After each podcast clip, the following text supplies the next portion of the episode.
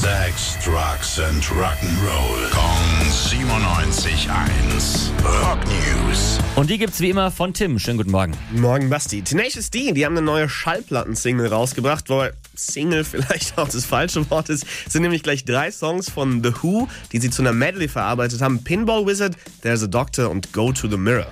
Also alles Songs aus dieser Rockoper aus Tommy. Ja, genau. Und es klingt halt auch genauso, wie man sich eine Tenacious D-Version von Tommy vorstellen würde. Ever since I was a young boy, I played the silver ball. From Soho down to Brighton, I must have played them all. But I couldn't see nothing like him in any amusement hall. That deaf, dumb, and blind kid sure paid me,